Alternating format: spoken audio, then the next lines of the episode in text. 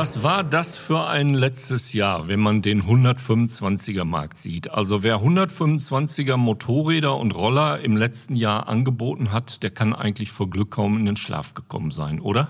Ja, es ist unglaublich. Also was, was überhaupt ein, ein Run auf diese Klasse war. Ne? Also ich hab, äh, bin in einem guten, äh, in einem guten Kontakt zu einer Fahrschule, zu einer großen. Die haben gesagt, so viele Anmeldungen und äh, interessierte Menschen hat es selten gegeben. Das ist einfach so die neue Freiheit. Ne? Das ist, die neue 125er Leichtigkeit nennen wir es mal in unserem Podcast Motorrad aber sicher mit dem Unterthema der Umstieg auf 125er Mobilität für Autofahrer, genannt B196, quasi ein Zauberwort im letzten Jahr, Matthias.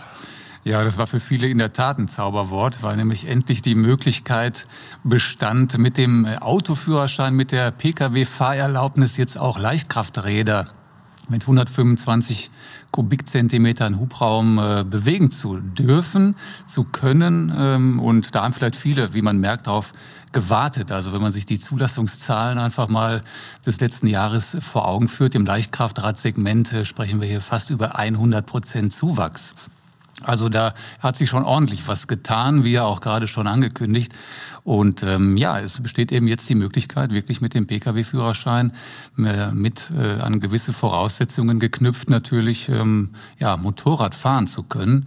Ähm, ja, wer also den Pkw-Führerschein fünf Jahre äh, schon besitzt, äh, der äh, muss mindestens auch 25 Jahre alt sein, geht dann für einige Stunden in die Fahrschule seiner Wahl, möglichst eine Motorrad engagierte Fahrschule, ja, und kann infolgedessen Motorrad fahren. Also schon ein ganz guter Schritt gewesen im letzten Jahr. Ne? Motorrad aber sicher der Podcast, auch heute wieder mit Matthias Hasper, Leiter vom IFZ, wie gerade gehört. Jens Kuck, der Videoblogger in Sachen Motorrad und mit mir, Achim Marten vom IVM. Jens, was bewegt die Leute dazu, wenn die 25 Jahre oder mindestens 25 Jahre alt sind, sowieso schon mit dem Auto fahren und jetzt wollen die alle plötzlich auf B196, also auf 125er Roller und leichte Motorräder umsteigen? Das ist ja tatsächlich die Leichtigkeit. Ne? Der Einstieg ähm, ist so strukturiert, dass man das machen kann. Das ist leicht zu bewerkstelligen und auch vom Fahrzeugangebot vom Roller bis zum geschalteten Fahrzeug ist ja alles dabei, mit auch moderner Technik äh, ausgestattet, da fehlt es an nichts. Das ist schon, wird dem Endverbraucher leicht gemacht. Ne? Man, das ist verlockend. Ich glaube, letztes Jahr war es tatsächlich so, dass man äh, gar nicht, dass die Hersteller gar nicht so viel hergebracht haben, sonst wäre diese Zahl von 100 Prozent äh, noch größer geworden. Es ist auf jeden Fall ähm, der gute Einstieg, mit einem Zweirad ordentlich im Verkehr mitzuschwimmen. Ne? Und das trotz der pandemiebedingten Auszeit einiger Fahrschulen. Das kommt ja auch noch dazu. Ne? Also da wurden ja einige dann erstmal, es wurde blockiert ja die Ausbildung, ähm, natürlich zu Recht, ähm, Virenschutz etc. Aber das kommt ja auch nochmal on top. Also trotz dieser äh, Situation äh, gab es halt diesen enormen Zuwachs. Also schon ganz äh, beachtlich das Ganze. Ne? Wir sind ja jetzt schon im Jahr zwei der Pandemie und auch wenn wir jetzt über Covid bestimmt nicht sprechen wollen, sondern mehr über spaßige Seiten des Lebens, nämlich Motorrad und äh, eben auch Motorradsicherheit. Ähm, wird, wird es denn, äh, kommt es denn auch durch, durch die Pandemie, dass die Leute so interessiert sind an dieser individuellen Mobilität, also auf dem Moped, auf dem Motorrad, auf dem Roller zu sitzen, äh, sowieso schon den Helm aufzuhaben, das Visier runterzumachen, die Handschuhe anzuziehen und sich mehr oder weniger äh, doch relativ äh, kontaktsicher äh, durch die Gegend zu bewegen? Ist das ein, ein Faktor, der für den den Erfolg der 125er Klasse im letzten Jahr gesorgt hat? Also mir sind jetzt keine ähm, Studien darüber bekannt ähm, oder, oder die ich jetzt persönlich kennen würde, aber die Vermutung liegt nahe oder die steht auch im Raum, dass die Leute natürlich jetzt bemüht sind, auf, die, auf, die, auf den äh, Individualverkehr eher zurückzugreifen, anstelle, anstatt sich jetzt in, in Bus und Bahn zu setzen, ähm, um sich eben zu schützen. Da holt uns jetzt das Pandemie-Thema doch wieder ein. Aber es geht ja jetzt um die, um die Mobilitätsaspekte. Und das ist mit Sicherheit auch ein Grund für viele gewesen, jetzt vielleicht diesen Schritt zu gehen. Das hatte ich schon immer mal vor. Nutze ich doch jetzt die Gelegenheit und kann mich dann wirklich sehr individuell, ähm, ja, perfekt äh, virengeschützt, sagen wir mal, noch gekapselt unterm Helm sogar, ähm, ja, von A nach B bewegen. Also das ist sicherlich auch ein, ein Beweggrund äh, einiger gewesen. Ich will nicht sagen der meisten, aber doch einiger. Ähm, sicherlich spielt äh, für die meisten aber doch, glaube ich, die, die Faszination Faszination, dieser alte, äh, dieses alte Schlagwort, die Faszination Zweirad hier eine, eine ganz große Rolle. Leute, die also früher vielleicht ähm, schon mal Kleinkraftrad gefahren sind, die einen Erstkontakt hatten, das über bekannte Freunde mitbekommen haben, was da so alles möglich ist.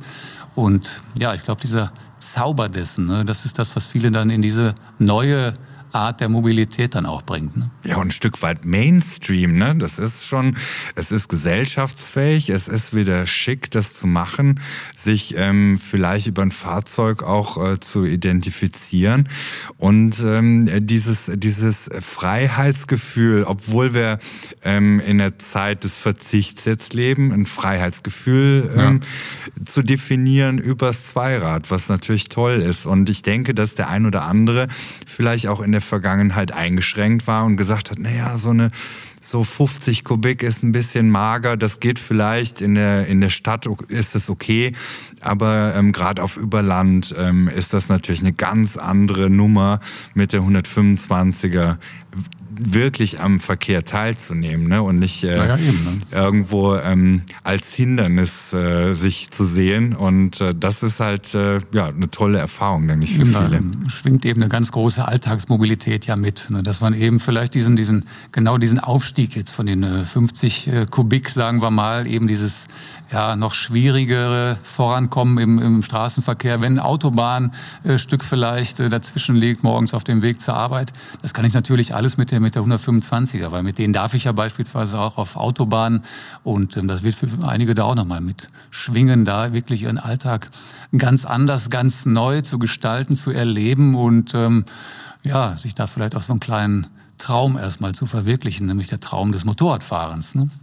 Trotzdem reißt die Kritik an diesem B196 ja nicht ab die sagt, dass der Gesetzgeber es Autofahrern mit dieser Erweiterung des Führerschein Bs, mit dieser Führerschein, äh, mit dieser prüfungslosen äh, Erweiterung des Führerscheins B um die Kennziffer 196 einfach äh, zu leicht macht. Und dabei vergessen die Kritiker, finde ich immer, dass es schon mal eine ähnliche Regelung gab, die einen viel leichteren Zugang hat. Und da gab es mal, da gibt es ein, ein, äh, ein relativ gut zu merkendes Datum, das ist der 1. April 1980. Und der Matthias, der kann bestimmt mal sagen, was davor gegolten hat. Das war ähm, vergleichbar damals. Eine ähnliche Situation. Da haben auch sehr viele äh, genau diesen, diesen Boom mitgemacht. Äh, damals auch die, die 125er Klasse. Ähm, es war nämlich für diejenigen möglich, die den Pkw-Führerschein vor dem 1. April 1980 erworben haben. Die durften damals, das war 1996, durften die dann auch im äh, Rahmen der europäischen Leichtkraftradklasse gab es Veränderungen, durften dann eben Führerschein rechtlich ähm, ohne jegliche Voraussetzungen solch ein Fahrzeug bewegen. Und das muss man jetzt einfach mal vergleichen. Damals durfte man einfach so plötzlich auf ein Leicht Leichtkraftrad steigen. Und heute gibt's halt äh, gewisse Bedingungen, die ja daran gekoppelt sind. Hatten wir gerade erwähnt, ich muss 25 sein, ich muss fünf Jahre den Pkw-Führerschein innehaben und muss dann eben auch die Fahrschule besuchen. Was man da alles machen muss, da kommen wir vielleicht gleich noch drauf. Aber wenn man das jetzt mal vergleicht, wir reden jetzt über Leute, die Ver äh, Verkehrserfahrung schon haben im Straßenverkehr. Die sind äh, fünf Jahre schon mit dem Pkw-Führerschein unterwegs und ähm, ja, müssen jetzt in der Fahrschule eben zeigen, in vier Theorieeinheiten und in fünf Praxiseinheiten, dass sie so ein äh, Fahrzeug in dieser Klasse sicher bewegen können. Und das trennt eben diese beiden Maßnahmen, die, also diese vorherige, die es ja schon mal gab. Wenn ich da ganz kurz noch, ich weiß, ich bin ein bisschen lang, aber wenn ich da ganz kurz noch was sagen darf, ähm, die Erfahrungen damals, und das ist vielleicht ganz wichtig an der Stelle, obwohl man damals äh, keine Bedingungen daran geknüpft hatte, ähm, sind die Unfallzahlen, äh, haben sich diesbezüglich nicht negativ ausgewirkt. Und das war, glaube ich, auch ein Erfolg. Und das muss man sich vielleicht nochmal vor Augen halten, wenn man das Ganze kritisch betrachtet heutzutage. Das sollte auch so sein im Rahmen dieser aktuellen Entwicklung. Das wurde auch sehr kontrovers diskutiert. Aber eben bis jetzt ähm, wollen wir uns nicht zu weit aus dem Fenster lehnen. Wir werden sehen, wie sich das auch unfalltechnisch entwickelt. Aber die äh, Voraussetzungen sind eigentlich relativ gut durchdacht. Man muss ja auch nicht nur seine Fähigkeiten nachweisen in Theorie und Praxis, sondern da gibt es ja einen Fahrlehrer, der die wirklich beurteilt. Und beurteilt heißt in diesem Fall auch, eventuell stellt er diesen äh, Schein für die B196 nicht aus. Richtig, das ist genau der Punkt. Wir haben ja, das war auch eines der, der äh, dieser, dieser kritischen, einer der kritischen Punkte, ähm, nämlich diese, dieses, dieser prüfungsfreie Abschluss. Ähm, wir reden ja hier auch nicht über eine neu erteilte Fahrerlaubnis. Ähm, also das ist ja nur eine er Erweiterung. Eine, genau, eine ne? Erweiterung diese, dieses ja. Führerscheins. Ähm, deshalb eben auch diese Schlüsselzahl P, äh, B196, ähm, die ja dem Führerschein dann äh, eingetragen wird. Und das ist genau der Punkt. Der Fahrlehrer ist in der Verantwortung und das ähm, ähm, ist natürlich eine Verantwortung für die Fahrschulen, der sie aber sehr gut äh, im deutschen Ausbildungssektor sehr gut gerecht werden können, ähm, nämlich Verantwortung dafür zu tragen, dass derjenige, der diese Erlaubnis erteilt bekommt, sicher so ein Fahrzeug steuern kann. Das heißt, äh, wenn der Fahrlehrer eben nicht davon überzeugt ist, dann werden eben noch mal ein paar Fahrstunden draufgesetzt, bis das soweit ist. Also das ist der Punkt. Zu der Prüfung, wie gerade schon angesprochen. Ähm, also ich würde es auch nicht unbedingt sehen, warum jetzt ähm, die ähm, neuen Aspiranten im Prinzip jetzt nochmal zeigen müssen, dass sie sich im Straßenverkehr zurechtfinden. Das haben die sehr ausführlich getan im Rahmen ihres Pkw-Führerscheins, haben diese fünfjährige Fahrerfahrung im Straßenverkehr. Die müssen also jetzt nicht mehr lernen, äh, was, was strömt hier alles, äh, fließt hier alles auf mich ja, ein. Sie haben den Überblick ja genau, schon im Prinzip, was im Straßenverkehr richtig, passiert. Ne? Das können die. Und die lernen jetzt also das Handling des Fahrzeugs, bekommen zweiradspezifisches Wissen innerhalb dieser, ähm, dieses klassenspezifischen Zusatzstoffs ähm, vermittelt. Das ist also der gleiche Zusatzstoff, den auch diejenigen erhalten, die jetzt einen Motorradführerschein machen, also die Großen, sagen wir mal in Anführungsstrichen. Das machen jetzt diese Pkw-Führerschein-Umsteiger quasi mit. Und ähm, das ist eigentlich schon ein sehr gutes, durchdachtes Konzept, wie man die Leute doch äh, sicher auf die Straße bringen kann und auch auf die Straße lassen kann. Man muss, man muss ja auch so sehen, ähm, die Fahrschulen, die sind natürlich auch angehalten und äh, können ja auch in dem Fall auch nur einschätzen, was wirklich Phase ist. Einer, der einen Motorradführerschein macht, würde auch nie zu einer Prüfung zugelassen, wenn der Fahrlehrer nicht der Meinung ist, dass er jetzt soweit ist, dass äh, dass er das Motorrad im Straßenverkehr bewegen kann. Also was sollte da jetzt der Unterschied sein? Ne? Im Endeffekt ist es ja nichts anderes. Das ist genau der Punkt eben, dass man ja, wenn man die Prüfung absolviert, ähm, das geht in den meisten Fällen ja auch ähm, positiv aus, ähm, geht gut aus, und ähm, bis dahin ist derjenige vom Fahrlehrer bereits dahingehend geimpft, dass das eben auch klappt. Das ist ja auch im, im Interesse der Fahrschule, niemanden aus der Fahrschulausbildung zu entlassen, der das Fahrzeug gar nicht beherrschen könnte. Also das will niemand. Von daher. Es, es tut sich auch niemandem gefallen, ne? wer das in Frage stellt. Also da muss man wieder die Gegenfrage stellen, wem würde man dann als Fahrschule einen Gefallen tun? Ne? Naja, richtig. Ne? Von daher. Also der Run auf äh, B196, der geht in diesem Jahr schon weiter, nachdem der strenge Lockdown äh, der Fahrschulen aufgehoben war. Ähm, auch die Zahlen, die Zulassungszahlen für 125er Roller und Motorräder ziehen wieder gewaltig an. Ähm, jetzt lassen wir mal die ganze Kritik hinter uns ähm, derjenige, diejenige, die ihren, ihre B196 Lizenz erworben hat, ähm, hat nun den neuen Roller oder das neue Leichtmotorrad vor der Tür stehen. Ähm, das, was sie in der Fahrschule mitbekommen hat, wird in gewisser Weise rudimentär sein. Wie nähert man sich dem Thema sicher an? Also das heißt, ich habe das Fahrzeug da stehen und ich möchte mich sicher bewegen. Was geht ab, was Kleidung anbelangt, was äh, das Fahrzeug anbelangt und Fahrpraxis anbelangt? Wie erfahre ich mir Sicherheit? Ja, fangen, bleiben wir vielleicht erstmal beim Fahrzeug. Man hat jetzt Die natürlich. Fahrzeugwahl, ne? Genau, genau, Fahrzeugwahl ist natürlich das ist ja persönliches äh, Ermessen, also die eigene Vorliebe, was, was das kann ähm, ähm, ähm, ein Roller beispielsweise sein, der im Alltag natürlich sehr praktisch ist, wird auch oft genutzt. Ähm, ja, da geht's halt los. Also was brauche ich in meinem Alltag überhaupt? Was, wie, wo will ich das Fahrzeug bewegen? Das spielt da natürlich eine Rolle. Und jetzt ist es ja so, dass ich dann auf einem Fahrzeug äh, gelernt habe in, im Rahmen der Fahrschulausbildung. Jetzt habe ich wieder ein ganz anderes Fahrzeug vor der Nase, das ich mir gerade ausgesucht habe. Und dann geht's eben nun darum, sich mit diesem Fahrzeug erstmal, ja, vielleicht auch auf einem abgesperrten Gelände, auf einem Parkplatz etc. ein bisschen vertraut zu machen. Einfach mal ähm, natürlich die entsprechenden Einstellungen, die möglich sind, vornehmen und dann einfach mal ein paar Übungen fahren, ganz salopp. Ne? Gibt es denn auch ähm, Trainings, wo man sagen kann, das ist jetzt nur ausgerichtet auf den B196 Schein, dass man sagt, okay, wir fangen jetzt die Menschen auf, die sich jetzt entschieden haben für ähm, das praktische Fahrzeug, um sich äh, im urbanen Bereich äh, zu bewegen als Autoersatz oder die, die Genießer, die ähm, vielleicht was mit Schaltung fahren, äh, ist, ist der Bereich schon da abgedeckt eigentlich? Abgedeckt, ähm, man arbeitet daran, sagen wir mal so. Es gibt einzelne Trainings, die darauf eingehen, die sich da auch spezialisiert haben. Große Anbieter arbeiten daran, natürlich da auch äh, entsprechende Konzepte, die dann maßgeschneidert sind, hier zu entwickeln.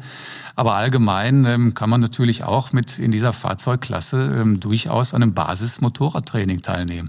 Also wir reden hier über ein Leichtkraftrad, die ja auch von der Erfassung her, wir haben ja amtlich zugelassene Fahrzeuge, durchaus in einem normalen Basismotorrad Sicherheitstraining einen Platz finden können. Also da wird jetzt nicht plötzlich so schnell gefahren auf dem Platz, dass man da nicht mehr mithalten könnte. Nein, die, die Basics beim Bremsen, Bremsübungen angefangen, das richtige Kurvenfahren, Ausweichübungen etc., viel Theorie, Sensibilisierung, Gefahrenvermittlung, all das äh, kann man auch im normalen Motorradtraining erleben. Das passt schon. Ja, es wird nicht differenziert dann. Ne? Das ist ja ganz gut, dass man sagt, okay, man, man geht den Schritt weiter so. Das Fahren lernt man ja durchs Fahren. Ne? Das ist ja auch wiederum nichts anderes wie beim Daher der Begriff Erfahrung natürlich auch. Motorradfahren, genau. Das ist schon, schon gut, ja, dass man, dass man ähm, vielleicht da auch weiß, okay, man darf sich auch bei einem Motorradtraining anmelden. Ne? Das ist so. Ne? Also dass man äh, ist natürlich so der äh, entscheidende Tipp für Leute auch, wer da wirklich selber nicht mehr weiter weiß. Ähm, das geht ja äh, über ganz viele verschiedene Wege. Also man kann sich äh, natürlich äh, auch ans IFZ wenden. Wir werden da mit Rat und Tat zur Seite stehen, haben entsprechende Publikationen, Broschüren, Filme etc., die hier weiterhelfen können, von persönlichen Gesprächen ganz abzusehen. Man kann sich natürlich auch, wenn Unsicherheiten jetzt gerade mit Blick auf das äh, neu erworbene Fahrzeug bestehen, auch wieder an seine Fahrschule wenden. Wäre ja sehr naheliegend. Jetzt den Fahrlehrer, meistens sind die Kontakte ja sehr gut, sehr persönlich. Ähm, gerade in der, in der Zweiradebene, auf der Zweiradebene natürlich sowieso, ähm, dass man sich hier auch an die Fahrschule wendet. Also von daher gibt's jede Menge Wege, das Training äh, auch hier vielleicht als Königsdisziplin vielleicht, dass man da natürlich ähm, da wirklich vom Profi nochmal Tipp, äh, Tipps und äh, Tricks vermittelt bekommt, äh, die wirklich jeden weiterbringen. Ne? Das Hauptinteresse der B196 Absolventinnen und Absolventen oder Fahrerinnen und Fahrern liegt ja wahrscheinlich, nehme ich mal an, unterstelle ich mal, auf dem 125er Roller. Der 125er Roller, welche spezifischen Herausforderungen stellt der an den Fahrer? Der stellt aus meiner Sicht, wenn ich das jetzt mal beantworten möchte, stellt er keine spezifischeren oder großartig schwierigeren äh, oder, oder leichteren Herausforderungen. Also ich glaube, das ist wirklich die Eingewöhnung mit dem jeweiligen Fahrzeug. Wie gerade schon angesprochen, egal wofür ich mich entscheide, ich muss mich auf das äh, Fahrzeug individuell einstellen. Und von daher, ähm, sicherlich ist der Roller ähm, vermutlich hier ähm, auch äh, ähm, ähm, gern genutzt im Rahmen dieser, dieser, dieser Möglichkeiten, die wir hier haben.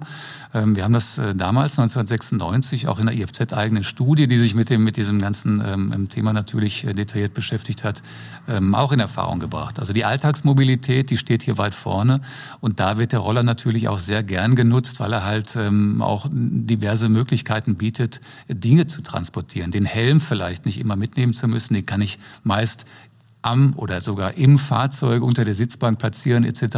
Er bietet hier halt ähm, Alltagsvorteile. Ja, den, den praktischen Nutzen als Autoersatz vielleicht Ganz sogar. Genau, ne? ja. Das ist Ähm, äh, klar, vielleicht punktet das äh, geschaltete Fahrzeug hier dem Motorrad ähnlichen, äh, ähm, der, der 125er, der klassischen 125er. Ähm, ja, Design, ähm, Design follows Function. ne, irgendwo so, wo, wo will man hin? Wo, wo trifft man sich? Welchen ja, Kompromiss geht man ein?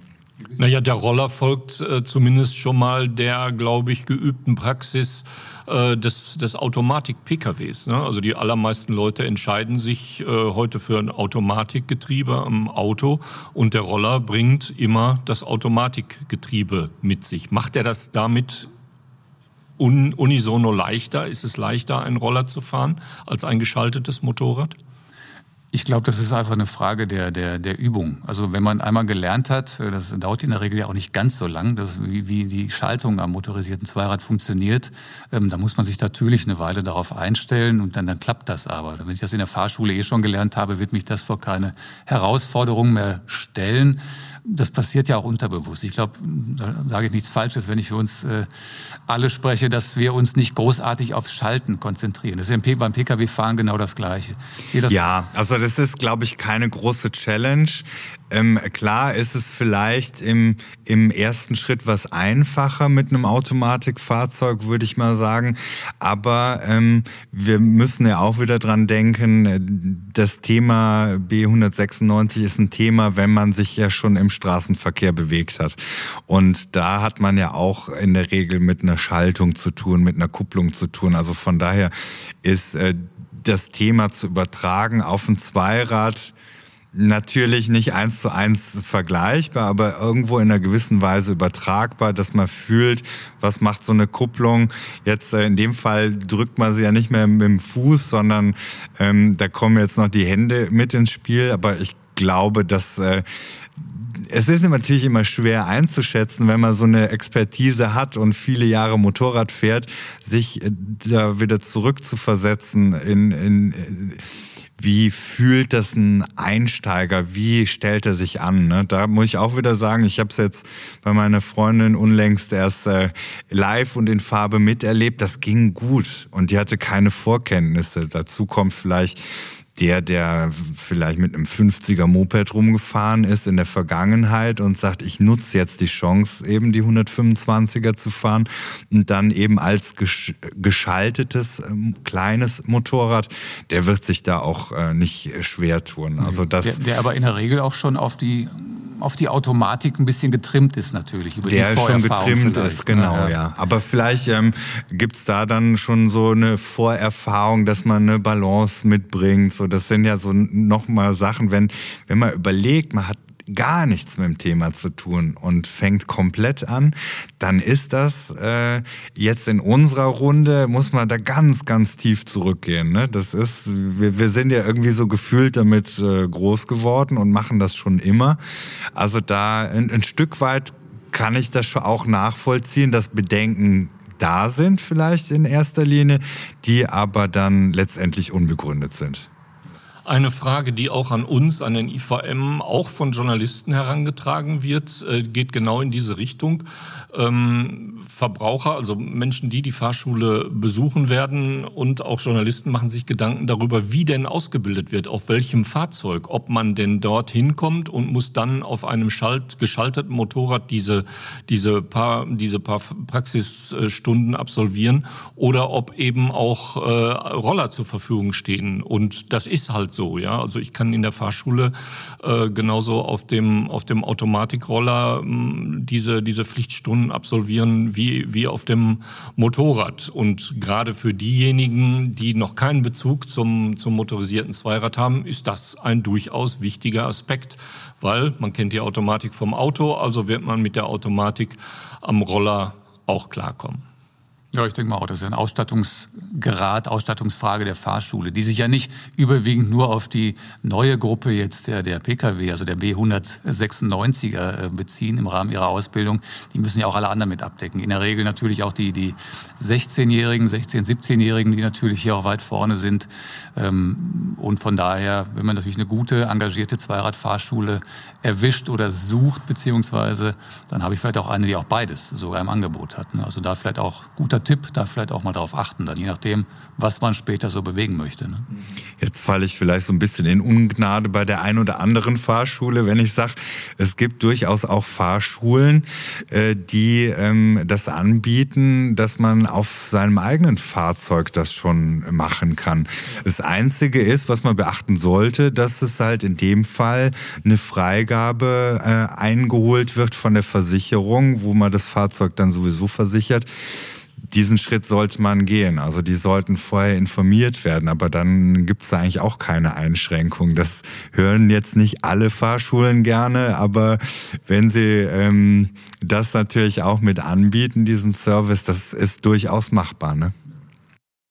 Okay, zum sicheren Umgang der 125er Motorräder gehört natürlich auch die sichere Kleidung, gar keine Frage. Und da wird, glaube ich, beim äh, Roller, bei dem vermeintlich leichten Roller doch öfter der Leichtsinn eine Rolle spielen. Das heißt, man setzt den gesetzlich vorgeschriebenen Helm auf und das war's dann. Ähm, warum sollte man das nicht tun, Matthias? Ja, das ist ein guter Punkt. Man beobachtet natürlich gern äh, mit steigender Fahrzeuggröße äh, respektive Fahrzeugleistung äh, ist eher die Bereitschaft gegeben, dass man sich hier entsprechend komplett ausrüstet. Also heißt, je leistungsstärker mein Fahrzeug, desto eher bin ich gewillt, mir auch alles anzuziehen. Ähm, das wird vielleicht ein bisschen stiefmütterlich teilweise behandelt, dass man sagt, oh, das ist ja jetzt mein Alltagsding, ich lasse den Pkw zu Hause, fahre jetzt bei schönem Wetter los und da möchte ich jetzt mich auch nicht irgendwie hier, hier großartig einpacken äh, oder wie auch immer. Aber das ist ein ganz wichtiger Punkt. Das sollte man natürlich tun. Ähm, und äh, ich glaube, das sollte man in diese Gesamtplanung dieses Konzepts auch mit einbauen. Also der Helm ist natürlich vorgegeben, da kommen wir nicht drum rum. Glücklicherweise wollen wir auch gar nicht, sind wir uns, glaube ich, auch einig, äh, steht auch nicht zur Frage. Und was muss ich neben dem Helm? Was sollte ich tragen? Also fangen wir erstmal bei den, bei den Kleinigkeiten an, die aber auch eine große Wirkung haben. Äh, Handschuhe natürlich. Äh, Handschuhe sollte ich tragen. Weiter unten ähm, nehmen wir die Stiefel, festes Schuhwerk, Knöchel hoch, ähm, rutschfestes Schuhwerk auf jeden Fall. Das müssen jetzt keine Motorradstiefel sein, wäre natürlich ein Optimum. Ähm, und äh, auf jeden Fall sollte die entsprechende Jacke auch getragen werden mit den entsprechenden Protektoren äh, im äh, Ellenbogen, Schulterbereich. Optimum wäre natürlich die komplette Ausrüstung. Aber ich sage mal so, wir wollen vorsichtig sein. Also wir werden wenig 125er Piloten äh, im Innenstadtbereich sehen, die in der Lederkombi unterwegs sind. Also Aber zumindest eine Jeans, die sollte die absolute Grundlage und die Basis sein und nicht etwa kurze Hose. Kurze Hose und Flipflops, ja, da sehen wir von ab. Völlig, ja. Völliges Tabu. Also ja. selbst die Jeans würde ich nicht unterstreichen wollen. Es sei denn, es wäre okay. die, die Motorrad-Jeans, die es ja durchaus gibt. Ähm, vielleicht ein ganz guter Punkt an dieser Stelle. Ähm, also da gar nicht zu schnell urteilen, wenn an der Ampel der Motorradfahrer neben mir steht und ich denke dann, no, der trägt ja heute nur eine Jeans. Das kann eben gerade eine Motorradjeans sein, ja. die man gar nicht mehr als solche Motorradbekleidung erkennt. Die sind natürlich sehr ähm, ähm, abriebfest, äh, haben die entsprechenden Protektoren an den richtigen Stellen. Und das sind gute Alternativen, mit denen man auch ganz gut im Alltag klarkommen kann. Ja, aber man muss es auch so sehen, dass äh, äh, die Industrie, ja, wir verkaufen nicht nur Tennisschläger, sondern auch die Bälle brauchen wir dazu. Die äh, Bekleidungsindustrie geht natürlich auch deutlich auf das Thema ein und bietet da ganz fantastische Lösungen dass man gar nicht so erkannt wird auch erstmal ne, als Motorradfahrer. Vielleicht äh, schon was auffälliger, was, was äh, peppiger von den Farben, aber nicht so erkannt, dass es so die klassische Motorradjacke ist, die klassische Motorradhose, sondern dass das auch urban wirkt, dass man da ähm, durchaus ins Büro mitfahren kann und nicht als äh, B196 Fahrerin oder Fahrer geoutet ist gleich. Ne? Das ist schon gut gemacht. Ja, eben. Ne? Stichwort stylisch vielleicht. Ne? Sehr also stylisch. Ist, äh, also da ja. gibt es schon jede Menge an, an Dingen, die eben nicht mehr äh, klobig oder kantig wirken, sondern die auch im Alltag durchaus praktikabel sind, vor allem aber unterwegs schützen. Und darauf äh, kommt es ja an. Also das ist schon ein ganz guter Punkt, ganz wichtiger Punkt vor allem. Ne? Also letztendlich am besten in den Fachhandel gehen, sich ein bisschen in Bekleidung beraten lassen, höchstwahrscheinlich überrascht sein, wie insgesamt kostengünstig äh, ich mich einkleiden kann, auch sicher einkleiden kann. Äh, und äh, das sollte dann eigentlich schon der straighte Weg, der, der sichere Weg äh, in die neue B196-Klasse, zumindest von der Kleidung her sein. Eben, und das Ganze macht ja auch Spaß, durchaus. Also wenn man sich andere Bereiche ansieht, ob es jetzt im, in einem Freizeitbereich ist, ähm, das Thema Fahrradfahren beispielsweise, man sieht ja kaum noch Leute, die in der normalen Jeans oder in der Alltagskleidung unterwegs sind. Auch da, es macht ja Spaß, sich entsprechend auszurüsten, das entsprechende äh, Equipment zuzulegen und äh, von daher das von der ganzen Seite auch mal sehen. Also es ist auch ein großer Spaßfaktor, sich da nette Sachen zuzulegen. Ne? Ja, und vielleicht äh, um die nächste Ecke zu denken. Ne? Wer sagt denn, dass bei B196 dann irgendwann Schluss ist? Vielleicht macht das ja doch auch mehr Freude, um, um dann den Schritt weiter zu gehen und zu sagen, ja, jetzt äh, gehe ich das Thema Motorrad an. Dann ja, macht es ja nur Sinn. Ne? Dann hast du schon vielleicht auch die richtige Klamotte, um eine Stufe größer zu fahren. Genau, es wird für viele auch der Einstieg sein in die nächsthöhere Klasse. Wobei wir hier, um das nochmal an der Stelle mitzugeben, ja nicht, äh, nicht aufsteigen können aus dieser Klasse. Also das ist nicht möglich. Ähm, das heißt, ich müsste dann, wenn ich jetzt plane, aha, das gefällt mir so gut, dass ich jetzt eine größere Maschine, also im Rahmen der äh, A2 äh, oder der A-Klasse dann fahren möchte, dann äh, ähm, besuche ich erneut die Fahrschule und absolviere halt den nächsten Motorradführerschein. Das an der Stelle nochmal mit auf den Weg gegeben. Ne? Das ist ein schönes Schlusswort. Die Leidenschaft des Motorrads fördern. Die neue 125er Leichtigkeit war unser heutiges Thema. Motorrad aber sicher der Podcast B196, der Umstieg auf 125er Mobilität für Autofahrer. Das war's für heute und jetzt. Äh, die nächste Folge, in der nächsten Folge dreht sich alles um die großen und kleinen Touren. Wir freuen uns drauf. Tschüss, mein Name ist Achim Martin vom IVM. Ja, Matthias Hasper vom IFZ, äh, danke und tschüss und ja, allen einen guten Einstieg und weiterhin gute Fahrt. Ne? Ja, Jens Kuck und äh, bleibt gesund und ich würde mich freuen, wenn er natürlich dieses Thema auch verbreitet unter Freunden, Bekannten, Verwandten. Also wirklich teilen, verbreiten ist hier ausdrücklich erwünscht.